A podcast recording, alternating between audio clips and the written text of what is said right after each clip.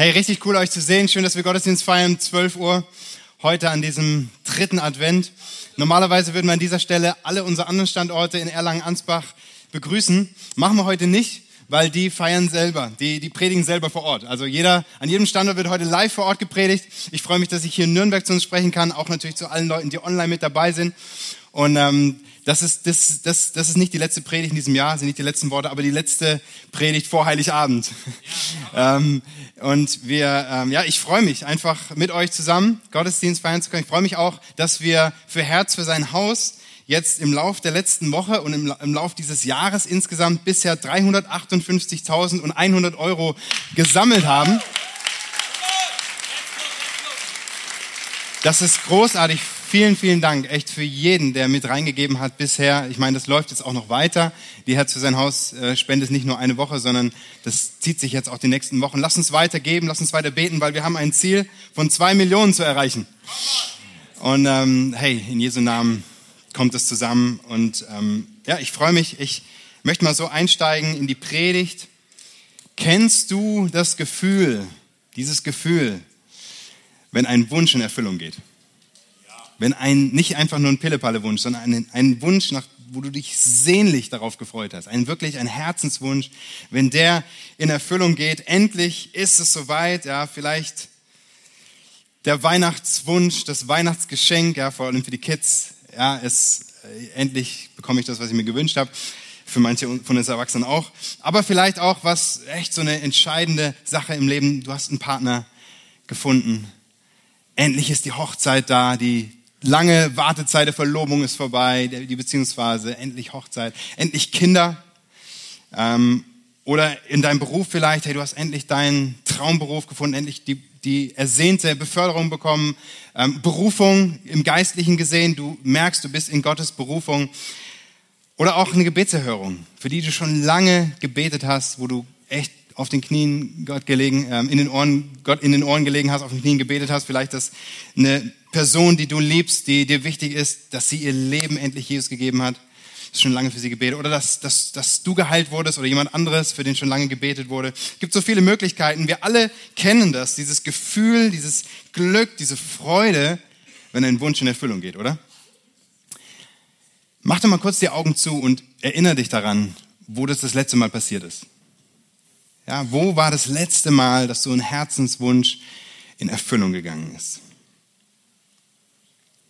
Wo du dringend auf was gewartet hast. Könnt ihr euch daran erinnern? Ich glaube, jeder von uns hat solche Erinnerungen, jeder von uns kennt das und genauso kennen wir es, wenn, ähm, wenn der Wunsch noch nicht in Erfüllung gegangen ist. Wenn wir noch auf der Wartebank sitzen, ist es noch nicht eingetroffen und wie schwierig das auch sein kann. Ja, diese Spannung auszuhalten, diese Geduld auch zu haben, dran zu bleiben. Meine Kinder, also Geduld ist gefühlt ein Fremdwort für sie. Es muss alles jetzt und sofort und äh, aber auch für uns Erwachsene ne, in dieser Instant-Gesellschaft. Und aber wie, was es heißt, wirklich nicht aufzugeben, weiter zu glauben, zu hoffen, vielleicht auch zu beten, ähm, nicht bitter zu werden, das ist gar nicht so einfach. Und wir wollen uns heute zwei Personen anschauen in der Bibel, von denen wir genau das lernen können zwei echte Vorbilder, wenn es ums Warten geht. Und das ist mitten im Herzen der Bibel. Ja, die Geschichte steht in der Weihnachtszeit drin, direkt nach, nach der Geburt Jesu. Vielleicht hörst du diese Namen, die ich jetzt nenne, zum ersten Mal. Das ist überhaupt nicht schlimm. Du wirst sie heute kennenlernen. Es sind Simeon und Hannah. Schon mal gehört? Simeon und Hannah, wie gesagt, wenn nicht, ist, ist, ist, ist nicht so schlimm. Ich hab, weiß nicht, ob ich schon mal eine Predigt dazu gehört habe. Könnte sein. Aber auf jeden Fall wird nicht so viel über sie gesprochen und doch sind sie essentiell und, und, und wichtig und hilfreich. Sie, ähm, für mich ist es wie so ein versteckter Juwel. Ja, wie so wirklich was Übersehenes auch zwischen zwei Ereignissen, die sehr bekannt sind. Zum einen der ähm, Geburt Jesu und der, dem Besuch der Hirten und zum anderen der Jesus als Zwölfjähriger im Tempel. Das sind so die beiden Rahmenereignisse, die kennen die meisten. Und zwischendrin befindet sich dieses Goldstück, dieses Juwel von Simeon und Hannah im Tempel, wo sie Jesus als Baby begegnen. Und letzte Woche haben wir über Jesus als Zwölfjährigen im Tempel gehört. Da hat Pastor Konzi drüber gepredigt. Wir bewegen uns jetzt chronologisch Sonntag für Sonntag rückwärts. Oder so rum, ja. Sonntag für Sonntag gehen wir jetzt rückwärts, bis wir nächste Woche bei der Weihnachtsgeschichte ankommen. Und wie gesagt, mich begeistert die Story. Mich ähm, schon seit Wochen denke ich drüber nach, bete drüber. Mich erfüllt es auch mit Freude, auch wenn ich das lese. Und ich hoffe, dass dir es am Ende genauso geht. Wie sieht die Predigt heute aus? Wie ist es aufgebaut? Heute ist es ein bisschen anders. Ich gebe euch am Anfang eine Zusammenfassung über die ganze Bibelgeschichte, weil die ist relativ lang, es sind viele Verse. Und dann wisst ihr, was passiert. Dann habt ihr so einen Rahmen, so ein Framework, wo ihr die Dinge einordnen könnt. Und dann gehen wir Vers für Vers durch die ganze Geschichte durch. Also es gibt keine klassische Drei-Punkte-Predigt, auch keine sieben oder zehn. Ja, es ist eine Textpredigt, es ist eine Textauslegung Vers für Vers. Ich erkläre euch auch Dinge. Ihr dürft, ich, ich hoffe, ihr könnt mir trotzdem folgen. Ihr dürft gerne mitschreiben. Ja, es gibt trotzdem Dinge zu lernen. Es gibt Aussagen. Ihr dürft gerne in eurer Bibel selber auch mitlesen. Also am besten schlagt doch mal eure Bibel auf, holt euer Handy raus. Ja, darf auch digital sein. Und lasst uns gemeinsam reingehen. Lukas 2. Da steht die Geschichte drin. Lukas 2, Vers 41 bis 40. Ich habe der Predigt den Titel gegeben. Endlich ist es soweit. Endlich ist es soweit. Und ich fasse uns zusammen, was da passiert. Nach acht Tagen ähm, wird Jesus beschnitten. Damit geht's los. Einige Zeit später bringen Maria und Josef ihn in den Tempel. Dort führen sie gewisse Opferriten und Zeremonien, Zeremonien durch. Das muss jede Familie mit ihrem neugeborenen Kind machen, musste damals machen. Das war vorgeschrieben im Gesetz Gottes. Plötzlich im Tempel begegnet ihnen ein alter Mann. Simeon, er ist ein tiefgläubiger Mann, der schon sein Leben lang auf den Messias wartet, auf, auf den Retter Israels. Der Geist Gottes treibt ihn an diesem Tag in den Tempel. Er sieht das Kind, nimmt es auf den Arm und bricht in spontanen Lobpreis aus. Dann segnet er die Familie und prophezeit noch über sie. Dann kommt noch jemand anderes zur Gruppe hinzu, Hannah. Hannah ist auch eine alte Person, sie ist eine alte Frau, sie ist eine Prophetin. Habe euch mal ein Bild mitgebracht von, äh, von der Gruppe und dann können wir uns das ein bisschen besser vorstellen. So, hier Hannah im Hintergrund, erhobene Hände, segnend.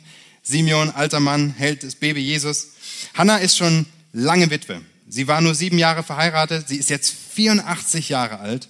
Sie lebt im Tempel und dient Gott mit Fasten und Gebet bei Tag und Nacht. Als sie das Baby Jesus sieht, bricht sie ebenso in Lobpreis aus und dann erzählt sie überall davon, dass sie den Retter gesehen hat, dass der Retter gekommen ist. Und zum Schluss kommt dann die letzten beiden Verse, da heißt es, dass sie in ihre Heimat nach Nazareth in Galiläa zurückkehrten. Also die kleine Familie, Maria, Josef, Jesus, kehren zurück nach Hause.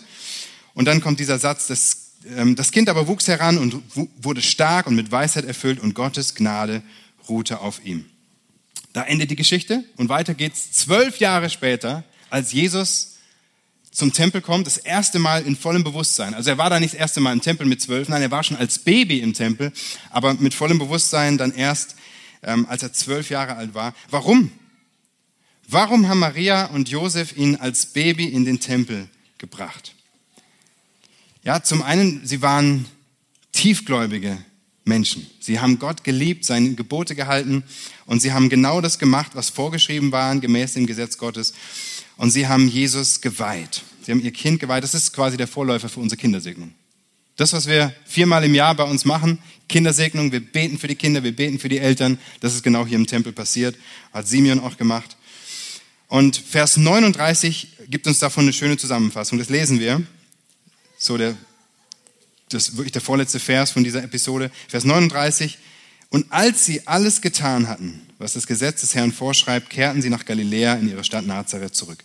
Als sie alles getan hatten, was das Gesetz des Herrn vorschreibt. Es gab also gewisse Vorschriften im Gesetz Mose. Es gab gewisse Reinigungsgebote. Für uns heute, wenn wir das so lesen und uns damit beschäftigen, ist es ziemlich befremdlich. Wir sind nicht vertraut damit, ja, mit diesen Opferritualen auch. Das sind Zeremonien, das ist, es ist uns fremd, nicht vertraut. Und vielleicht hast du dich mal gefragt, wenn du diese Geschichte schon vorher kanntest, was passiert da eigentlich genau im Tempel? Was, was, was findet da statt? Warum bringen sie ihn da eigentlich hin? Gute Frage. Ich versuche es dir zu erklären. In Kürze. Und dann kommen wir ähm, zu Simeon und Hannah. Aber es ist wichtig, damit wir das verstehen, weil es hat einen Zusammenhang. Die Begegnung mit den beiden Alten und was vorher passiert ist, diese Opferzeremonien, hat, ähm, hat auch eine geistliche Dimension. Alles, was in Gottes Gesetz drin stand, was die Juden tun mussten, das hatte eine, einen bestimmten Zweck, ein Ziel, eine geistliche Dimension. Und das schauen wir uns in Kürze an. Vers 21, damit geht's los. Als dann acht Tage vergangen waren, so dass man das Kind beschneiden musste, alle sagen mal beschneiden, beschneiden musste, gab man ihm den Namen Jesus, der schon vor seiner Empfängnis vor dem Engel angegeben worden war.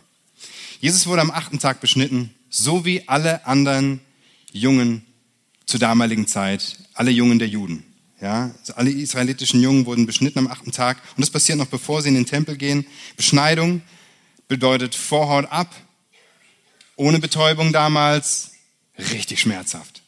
Gott sei Dank, ne, ihr Männer, dass wir das nicht machen müssen und dass es heute Narkose gibt und andere Dinge. Aber Beschneidung hat einen tieferen geistlichen Grund. Beschneidung bedeutet, Gott schließt einen Bund mit mir. Er nimmt mich auf in sein auserwähltes Volk. Und das, obwohl ich des Todes schuldig bin. Ich bin als Sünder geboren, von sündigen Menschen in eine sündige Menschheit hinein. Ich bin des Todes schuldig. Die Beschneidung ist ein Zeichen dafür, dass Gott zwar Hand an mich legt, mich aber nicht bestraft. Die Bestrafung wird aufgeschoben. Das bedeutet die Beschneidung. Und vor diesem Hintergrund wird auch Jesus beschnitten. Nun, wenn wir uns das reinziehen, ist es eigentlich ziemlich paradox. Jesus hätte überhaupt nicht beschnitten werden müssen.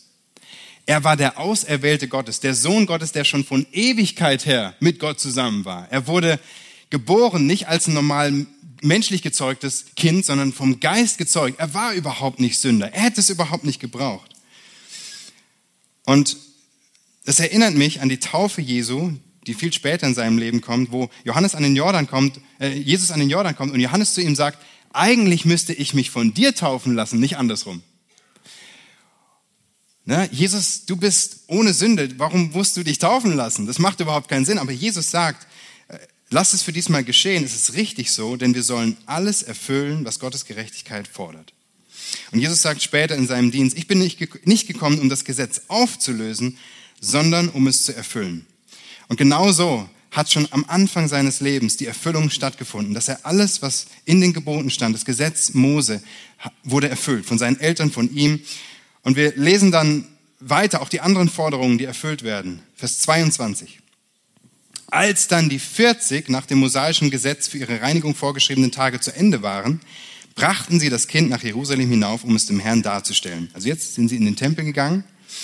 Wie im Gesetz des Herrn geschrieben steht, jedes erstgeborene männliche Kind, das zur Welt kommen soll, als dem Herrn geheiligt gelten. Zugleich wollten sie das Opfer nach der Vorschrift im Gesetz des Herrn darbringen, nämlich zwei Paar Turteltauben oder zwei junge Tauben.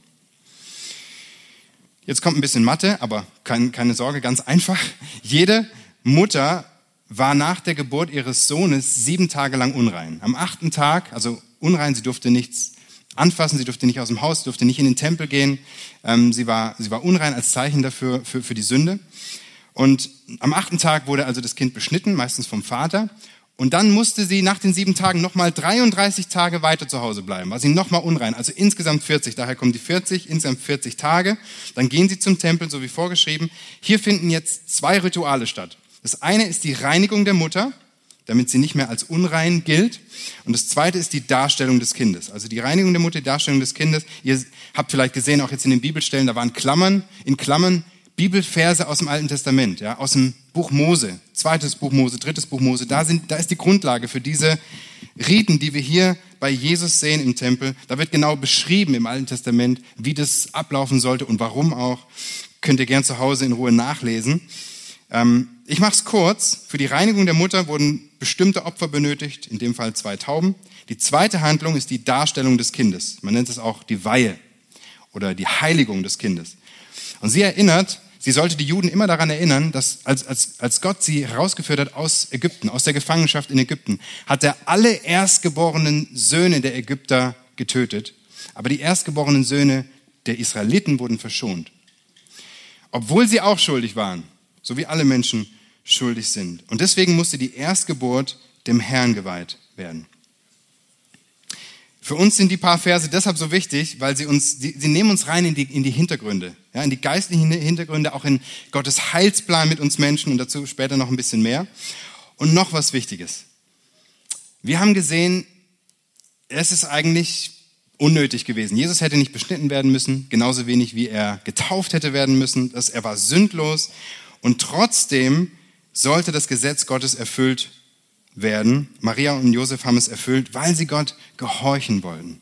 Sie wollten Gott gehorchen und Gehorsam nicht einfach aus Pflicht oder aus Zwang, sondern Weil sie Gott liebten. Weil sie Gott geliebt haben, waren sie gehorsam. Weil sie in einer Beziehung zu ihm gelebt haben. Weil sie ehrfürchtig waren. Weil sie im Vertrauen und im Glauben gelebt haben. Das, was Gott sagt, ist gut für mich. Sein Wort, seine Gebote, sein Gesetz ist richtig und wichtig für mich. Gottes Gebote sind gut und richtig für mich. Das haben sie erkannt. Ja, das Gesetz Gottes ist nicht schlecht, sondern sie dienen zum Leben. Und David schreibt immer wieder in dem Psalm, Herr, wie sehr liebe ich dein Gesetz und deine Weisungen, wie kostbar sind mir deine Gebote. Warum? Weil sie mir Gottes Wesen zeigen. Sie offenbaren mir, wie Gott ist, wie heilig er ist, wie er uns liebt, wie sein Charakter ist. All das erkenne ich durch die Gebote. Sie zeigen mir, was richtig und was falsch ist. Worum geht's Gott aber unterm Strich? Es geht ihm nicht um, ein, um eine reine Regeleinhaltung, sondern es geht ihm immer um Beziehung. Und das zeigen mir die Gebote. Es zeigen mir, hey, Gott geht's um Beziehung. Jesus fasst die Gebote des Alten Testaments in zwei Geboten zusammen. Er sagt, du sollst Gott von Herzen lieben und du sollst deinen Nächsten lieben wie dich selbst. Es geht um Liebe. Und das ist zusammengefasst, was Jesus äh, im Neuen Testament bringt, auch der Unterschied zum Alten Testament. Ähm, aber meine Frage an dich ist, hey, wie geht's dir mit dem Wort Gehorsam? Wie geht's dir mit diesem Begriff Gehorsam? Wie geht's dir damit, wenn, wenn, wenn wir darüber reden, Gott zu gehorchen? Ja, Gott, Gott zu, zu folgen. Das, was er sagt, darauf möchte ich hören. Das möchte ich umsetzen. Ist es etwas, was du gerne tust, so wie Maria und Josef und Jesus, was du aus Liebe und aus Leidenschaft tust, oder, oder ist es eher aus, aus Zwang, aus Pflicht, so mit, einem Knirsch, mit knirschenden Zähnen, ja, ich muss halt. Wie ist es bei dir? Was für ein Verhältnis hast du? Vielleicht, vielleicht sogar denkst du, je mehr ich gehorsam bin, desto mehr gefalle ich Gott. Ja, desto mehr liebt mich Gott oder nimmt mich vielleicht an. Ich persönlich kenne beides aus meinem Leben. Und da können wir, so, so leicht auch in eine falsche Haltung reinfahren. Oder eine andere falsche Haltung ist, wenn, wenn du denkst, hey, was kümmern mich Gottes Gebote? Was kümmert mich sein Wort? Was kümmert mich sein Wille? Ist doch völlig egal. Ich bin frei in Christus. Ich kann tun und lassen, was ich will. Jesus hat mich frei gemacht, also darf ich, darf ich tun und lassen, was ich will. Ich muss niemand mehr Folge leisten. Und das ist eine Form von billiger Gnade. Ja, und wir rutschen oft rein in das ein oder andere. Auch habe ich in meinem Leben, aber heutzutage auch in der ganzen Kirchengeschichte. Gehorsam bedeutet nicht Gesetzlichkeit. Und Gnade bedeutet nicht billige Gnade oder Hypergrace, ja, dass ich einen Freischein hätte zu sündigen. Nein, ich brauche die richtige Balance in meinem Leben und die richtige Haltung. Und wir sehen auch damals schon, unter den Juden, besonders unter, unter frommen Elite, dass es solche falschen Haltungen gab, solche Extreme, solche, ein falsches Verständnis. Sie haben nicht verstanden, worum geht's Gott eigentlich. Gerade die Berufsgläubigen, ja, die, die leitenden ähm, Geistlichen des Volkes, die Schriftgelehrten, die Pharisäer, Sadduzäer, sie haben nicht gecheckt, worum es eigentlich ging. Sie kannten vielleicht sogar die Schrift in- und auswendig, aber sie waren trotzdem geistlich blind. Jesus nennt sie blinde Blindenführer. Sie waren blinde Blindenführer. Sie haben nicht gecheckt, dass es Gott um Beziehung geht und nicht um Regeln. Und sie haben auch nicht gecheckt, was gerade in diesem Moment im Tempel historisches passiert. Wer gerade hier reinkommt. Was? Es bleibt einfach ihren Augen verborgen. Ja, wir müssen uns mal die Szene im Tempel vor Augen führen. Das, die, die, der, der Tempel war chaotisch. Ja, das war, das war nicht alles geordnet. Nein, da sind Menschen durcheinander gelaufen, Tiere zwischendrin. Das war laut, da war Geschrei, da sind Tische gewesen, Bänke gewesen, ähm, Opfersteine gewesen. Also das war crazy. Ja, und in diesem ganzen Tumult kommt jetzt diese junge Familie rein. Völlig unscheinbar, völlig unbemerkt. Keiner kennt sie, keiner spricht sie an. Das ist so krass. Der Messias kommt in seinen Tempel und die geistlichen Leiter kriegen es nicht mit. Der Messias kommt in, es ist sein Tempel, das Haus Gottes. Er ist der Sohn Gottes. Er kommt in seinen Tempel. Die geistlichen Leiter kriegen es nicht mit. Keiner nimmt Notiz davon, außer zwei Leute. Zwei Randfiguren. Und jetzt kommen wir endlich zu unserem Protagonisten. Es ist endlich soweit, ja. Simeon und Hannah, jetzt kommen sie ins Spielfeld. Vers 25. Und siehe, da lebte ein Mann in Jerusalem namens Simeon. Dieser Mann war gerecht und gottesfürchtig. Er wartete auf die Tröstung Israels Man kann auch sagen, auf den Trost Israels oder auf die Rettung Israels. Und Heiliger Geist war auf ihm. Vom Heiligen Geist war ihm auch geoffenbart worden, er solle den Tod nicht eher sehen, bevor er den Gesalbten des Herrn gesehen hätte. So kam er denn damals vom Geist getrieben in den Tempel. Und als die Eltern das Jesuskind hineinbrachten, um nach dem Brauch des Gesetzes mit ihm zu verfahren, dann nahm auch er es in seine Arme und pries Gott mit den Worten, Herr, nun entlässt du deinen Knecht, wie du ihn verheißen hast, im Frieden.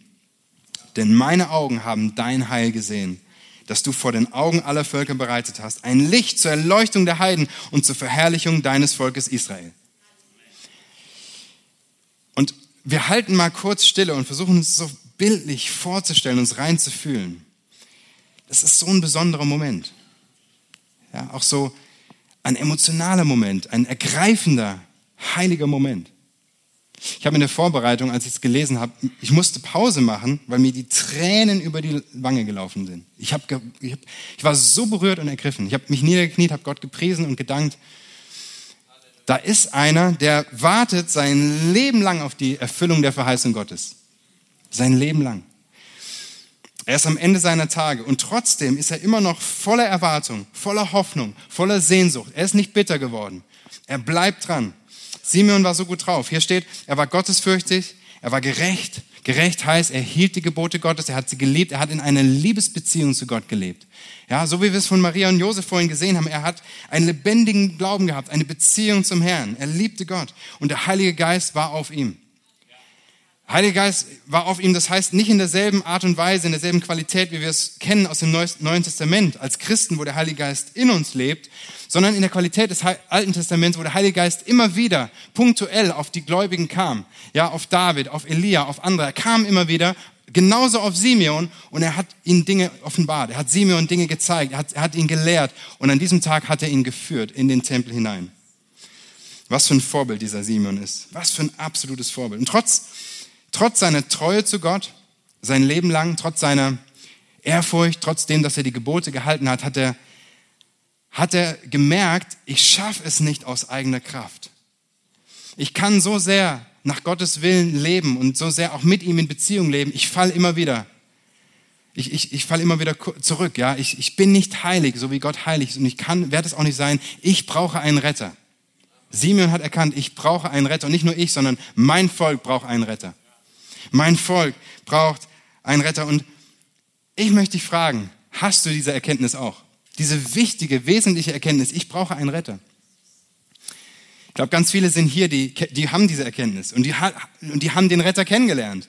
Sie haben Ja gesagt zum Retter und leben mit dem Retter. Aber vielleicht bist du hier und du hast noch nicht Ja gesagt zu dem Retter. Und du hast in dir auch diese Sehnsucht, ich, ich brauche einen Retter. Ich merke, ich, ich schaff's nicht aus eigener Kraft. Ja, oder du hast diese Ahnung, da braucht es jemand, da, da braucht es jemand, der mich befreit. Und wenn du hier bist und dir geht so, hey, du bist genau richtig. Ja, am Ende der Predigt komme ich nochmal auf dich zurück. Wie intensiv muss dieser Moment gewesen sein, als Simeon endlich seinen Retter sehen durfte? Ich finde es abgefahren. Simeon ist klar im Geist, er hat offene Augen, er sieht tiefer, er sieht, was anderen verborgen bleibt im Tempel. Er sieht nicht, was vor Augen ist, sondern was im Herzen, was Gott tut und er, und er sieht auch weiter. Er sieht nicht nur tiefer, er sieht weiter. In dem unscheinbaren Baby, sieht er nicht nur den Retter Israels, er sieht den, die Rettung für die ganze Welt. Und das war für damals ein, ein, ein, das war, das war Newsflash. Ja, das war eine völlige Offenbarung. Nicht nur für Israel, sondern das ist der Retter für die ganze Welt. Das sehen wir an den Jesaja-Zitaten, die in Klammer aufgeführt sind. Ja, verschiedene Dinge, die er zitiert, verschiedene Verheißungen über den Retter der ganzen Welt, der Heilsplan für die ganze Welt. Und er jubelt es so richtig raus. Er explodiert förmlich in Lobpreis und Anbetung. Enthusiastisch, entheos, in Gott, kann er nicht länger, es muss raus, ich lese nochmal mit uns, dann nahm auch er es in seine Arme, Vers 28, und pries Gott mit den Worten, Herr, nun entlässt du deinen Knecht, wie du ihn verheißen hast, im Frieden. Denn meine Augen haben dein Heil gesehen, das du vor den Augen aller Völker bereitet hast. Ein Licht zur Erleuchtung der Heiden und zur Verherrlichung deines Volkes Israel. Das ist übrigens das vierte Lobpreislied im, äh, in der Weihnachtsgeschichte. Das, ist vierte, das erste Lied ist von Maria, als sie schwanger ihrer schwangeren ähm, Verwandten Elisabeth begegnet. Beide sind schwanger und dann spricht sie in Lobpreis aus. Erste habe ich letztes Jahr drüber gepredigt, das erste Weihnachtslied. Dann ähm, das zweite ist Zacharias, als er plötzlich wieder reden kann. Ja, er war stumm, aber am achten Tag, als sein Sohn beschnitten wird von ihm, da kann er plötzlich wieder reden und er bricht den Lobpreis aus. Das dritte Lobpreislied ist der Gesang der Engel, als sie den Hirten das, die frohe Botschaft verkünden. Und das vierte Lobpreislied ist hier von Simeon. Und es ist wirklich ein, ein, ein göttliches Ereignis, was hier passiert. Ja, es ist perfect Timing, göttliches Timing. Er kommt genau zum richtigen Zeitpunkt in den Tempel. Hannah kommt jetzt auch noch dazu, gleich mehr zu ihrer Person. Und dieser Moment ist historisch. Der ist historisch und er ist von großer Bedeutung. Warum? Hier begegnen zwei alte Menschen, deren Leben bald zu Ende geht, einem kleinen Baby, dessen Leben gerade erst begonnen hat. Und geistlich gesehen beginnt hier auch etwas völlig Neues. Etwas Altes geht zu Ende und etwas völlig Neues beginnt. Jesus begegnet hier im Tempel dem Gottesvolk des alten Bundes, stellvertretend in Simeon und Hannah. Und der neue Bund beginnt. Ich sage das nochmal. Hier im Tempel begegnet Jesus dem Gottesvolk des alten Bundes, stellvertretend durch Simeon und Hannah, und der neue Bund beginnt. Etwas Altes hört auf und etwas Neues fängt an. Ein großer We Wechsel findet hier statt. Mich flasht das absolut. Okay, jetzt schließt sich der Kreis auch zu den Versen davor, was wir gelesen haben über die rituellen Handlungen. Wir leben im neuen Bund und müssen das deswegen nicht mehr machen. Wir sind frei davon. Wir müssen keine Opfer mehr bringen und uns reinwaschen. Wir dürfen zu Gott kommen, so wie wir sind, weil Jesus uns reingewaschen hat durch sein Blut. Er hat sich selbst als lebendiges und vollkommenes Opfer für uns hingegeben, einmalig und für alle Zeit gültig.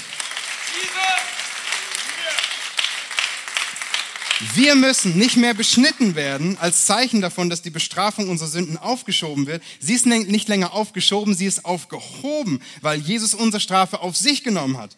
Wir sind nicht ausgeschlossen vom Tempel und vom Allerheiligsten, was nur den Juden und Priestern vorbehalten war. Wir haben einen direkten Zugang zu unserem Vater im Himmel. Zu ihm können wir sagen, aber Papa und können in einer persönlichen, intimen Beziehung zu ihm leben. Es geht noch weiter, es geht noch weiter. Wir müssen nicht in den Tempel gehen, um Gott zu begegnen. Unser Körper ist ein Tempel des Heiligen Geistes. Wir müssen nicht versuchen, aus eigener Kraft perfekt zu sein, weil Jesus bereits perfekt gelebt hat und das Gesetz Gottes zu 100 Prozent eingehalten hat. Wir leben nicht mehr unter dem Gesetz des alten Bundes, sondern unter dem Gesetz des Geistes. Amen. Amen.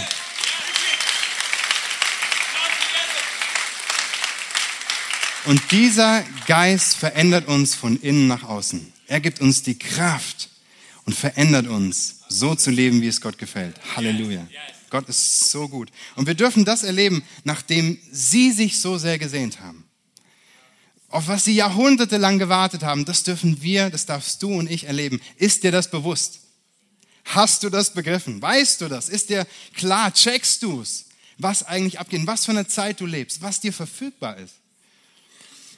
Hey, es ist mir so wichtig, ja, dass wir darin leben, in dieser Fülle, die Gott für uns hat. Maria und Josef an dieser Stelle checken es noch nicht so richtig. Vers 33. Die beiden Eltern Jesu verwunderten sich über das, was über das Kind gesagt wurde. Die haben keine Ahnung. Vielleicht, eine geringe Ahnung, aber sie checken nicht die Reichweite, die Tragweite, was hier gerade passiert. Simeon aber segnete sie und sagte zu Maria, seine Mutter, wisse wohl, dieser ist vielen zum Fallen und vielen zum Aufstehen in Israel bestimmt und zu einem Zeichen, das Widerspruch erfährt. Und auch dir selbst wird ein Schwert durch die Seele dringen, auf das aus vielen Herzen die Gedanken offenbar werden. Simeon segnet sie und dann schließt er mit einer, ja, ich sag mal, prophetischen Bemerkung ab, die schon ein bisschen hart ist im Vergleich zu dem, was, was er davor gesagt hat, aber umso wahrer, ja. Jesus, sagt er, an Jesus wird sich Israel scheiden und nicht nur Israel, an Jesus wird sich die Menschheit scheiden. Ja, an ihm scheiden sich die Geister. Jesus ist wie ein Fels inmitten eines Stroms, an dem sich das Wasser bricht und zweigeteilt weiterfließt. Entweder bist du für Jesus oder du bist gegen ihn. Dazwischen gibt's nichts. Es gibt keinen neutralen Raum.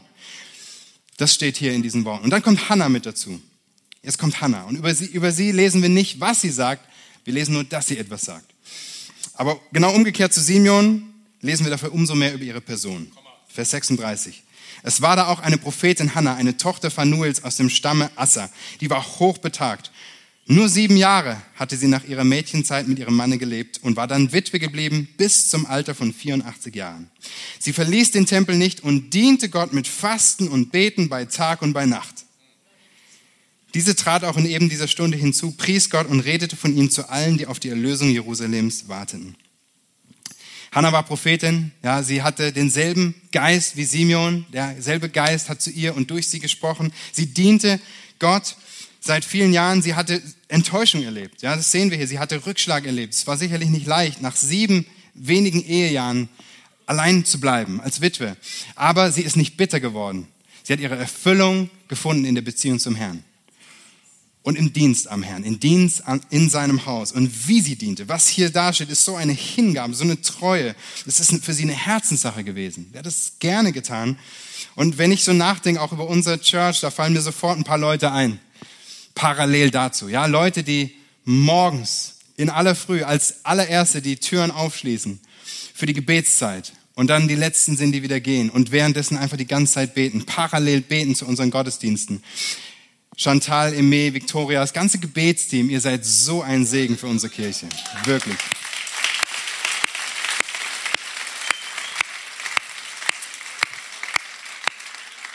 Das ist übrigens bald soweit, ja. 21 Tage des Gebets und Fastens. Am 7. Januar geht's los. Trag's dir ein in deinen Kalender, sei mit dabei. Es lohnt sich.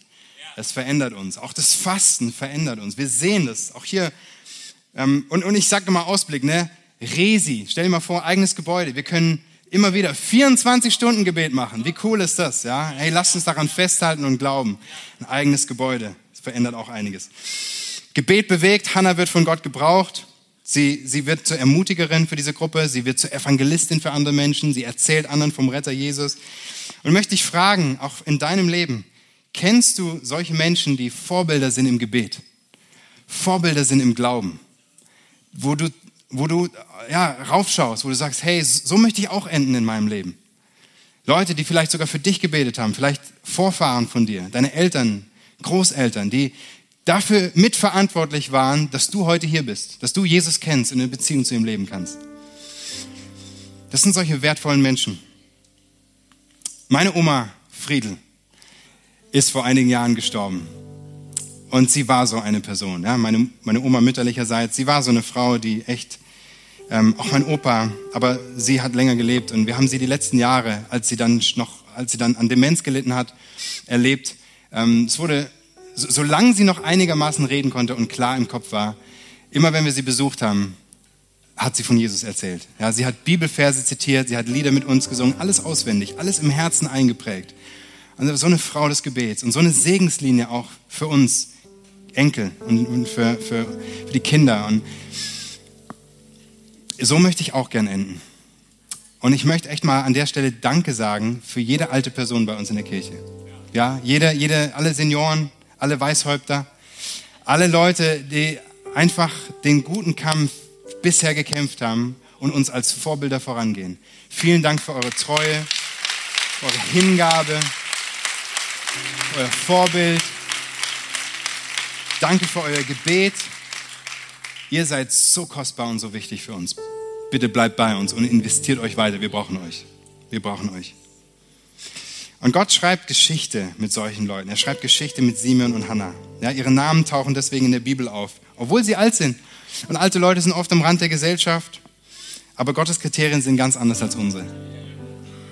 Die ersten Menschen, denen Jesus begegnet als Kind, es sind, nicht die, es sind nicht die großen, gebildeten und mächtigen. Es sind die Randgruppen, die Außenseite. Jesus begegnet zuerst den Randgruppen, den Hirten, den Heiden und den Hochbetagten. Habe ich selber so, ne? Ich liebe Alliterationen. Ha, ha, ha. Hirte, Heide und Hochbetagte. Das sind die drei Personengruppen. Die Hirten, die armen Außenseiter auf dem Feld. Die Heiden, die Ungläubigen aus, aus ferner Lande und die unscheinbaren Alten. Ha, ha, ha. So ist Gottes Humor. Er ist so anders als wir. Und ich komme zurück zum Anfang. Der Kreis schließt sich jetzt. Endlich, endlich ist es soweit. Was für eine Freude, wenn, wenn ein Wunsch in Erfüllung geht, wenn dein Wunsch in Erfüllung geht, mein Wunsch. Ja, wie, wie schön ist es, wenn das Warten sich gelohnt hat. Und wir sehen hier, es liegt Kraft in dem Warten auf den Herrn. Es liegt Kraft in dem Warten auf den Herrn. Hey, es verändert uns im Warten. Das Warten ist wichtig. Es macht was mit uns, mit unserem Glauben, mit unserem Charakter. Und das Schöne ist, hey, wir, wir müssen nicht mehr warten, dass Jesus kommt. Wir, wir schauen zurück auf Weihnachten, wir feiern sein Kommen, das ist großartig. Aber wir dürfen voller Erwartung sein, wenn Jesus wiederkommt. Wir dürfen uns darauf freuen, wenn er wiederkommt. Und das inmitten unserer unerfüllten Wünsche. Ja, inmitten von manchen Rückschlägen und Enttäuschungen, die wir alle erleben in unserem Leben. Unerfüllter Gebetserhörung, wenn vielleicht doch das, der Kinderwunsch ausbleibt, wenn vielleicht doch die Heilung nicht eintritt. Jesus wird kommen. Jesus wird kommen. Und alles Leid wird weggetan, alles Schmerz wird weggetan, der Tod, alle Ungerechtigkeit, alles wird beiseite getan werden, wenn er kommt. Und was für eine Freude wird das sein? Was für ein Jubel, was für ein Lobpreis. Viel mehr noch als bei Hannah und Simeon. Ich möchte mit uns beten jetzt am Ende der Predigt, besonders wenn du dich in dieser Geschichte wiedergefunden hast. Ja, wenn dich das angesprochen hat, wenn Gott zu dir geredet hat, an diesem Morgen, also Mittag, wenn du Vielleicht bist du da, du als Christ, aber du erlebst noch nicht die Fülle von dem, was Jesus für dich getan hat. Ich möchte für dich beten, dass du da mehr reinkommst. Auch in das richtige Verständnis von Gehorsam und Gnade. Ja, dass du da wirklich die Fülle erlebst. Und auch wenn du dich im Wartezimmer Gottes befindest und es wirklich schwer ist für dich. Ich möchte gern für dich beten, dass du nicht bitter wirst, dass dein Herz weich bleibt. Herr Jesus, wir danken dir für diese Geschichte. Danke, dass es nicht nur eine Geschichte, sondern eine reale, tiefe Begebenheit ist, wo du selber Simeon und Hannah begegnet bist, ihr ihren Wunsch erfüllt hast, nach so langer Wartezeit. Danke für deine Gnade. Danke, dass wir nicht mehr unter dem Gesetz leben, nicht mehr im alten Bund, sondern dass du uns frei gemacht hast. Und ich bete für jede Person, die das noch nicht in der Fülle lebt, dass du es ihr mehr und mehr offenbarst und dass du uns freisetzt, frei machst, uns von deinem Heiligen Geist führen und verändern zu lassen. Herr, ich bete um deine Fülle und Frische für jede Person. Heiliger Geist, kommt sie ein. Offenbare uns den Willen Gottes und führe uns in diese Frische, in diese Freiheit hinein, in diese Fülle. Jesus, ich bete auch für jede Person, die wartet, aus welchem Grund auch immer. Ich bete, dass du Geduld und Ausharren schenkst, jedem Herzen. Dass du Trost schenkst, dass du ja, in dieser Wartezeit uns veränderst, unseren Glauben, unsere Beziehung zu dir erneuerst, stärkst, uns ermutigst, uns Hoffnung gibst, uns Sehnsucht gibst nach dem vollkommenen Himmel. Danke, dass du wiederkommst, Jesus. Und ich möchte, dass wir die Augen mal geschlossen halten. Ich möchte noch eine, eine andere Gruppe von Personen hier ansprechen. Vielleicht ist es für dich einfach mal heute dran, dass du Ja sagst zu Jesus. Ja, wir haben viel darüber gehört. Es gibt kein Halb-Halb. Ja, es gibt keinen neutralen Raum. Es gibt nicht Larifari. Entweder hopp oder top, entweder heiß oder kalt. Wie sieht's mit dir aus? Willst du diesen Jesus? Ja, er hat selber gesagt, es gibt keinen anderen Weg zu Gott außer durch mich. Es geht nur durch Jesus. Er hat uns keine andere Wahl gelassen. Er ist für deine Schuld gestorben, wieder auferstanden. Er liebt dich und möchte mit dir leben. Er ist dein Retter. Du brauchst einen Retter, so wie Simeon. Willst du diesen Retter haben? Glaubst du an Jesus? Willst du Jesus haben? Mach dir Mut, dass du heute ein klares Bekenntnis, einen klaren Punkt setzt in deinem Leben und völlig neu anfängst. Entweder zum ersten Mal oder zum wiederholten Mal. Mach klare Sache mit Jesus.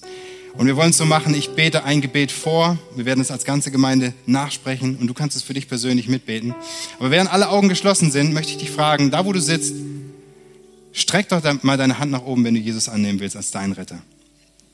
Einfach mal überall Danke, hier vorne, hier vorne sind Hände, da hinten, da hinten sehe ich ganz viele Hände. Wer ist noch da, der sagt, Jesus, komm in mein Leben, sei du mein Herr und mein Retter. Ich brauche dich. Danke da hinten. Danke. Ihr könnt die Hände wieder runternehmen. Wir wollen zusammen beten. Komm, lass uns als ganze Church mitbeten. Herr Jesus, danke, dass du als Retter auf die Erde gekommen bist. Danke, dass du für mich gestorben und auferstanden bist. Danke, dass du mich liebst. Heute entscheide ich mich für dich. Mein Leben gehört dir. Ich will dir folgen. Danke, dass du mich gerettet hast. Amen.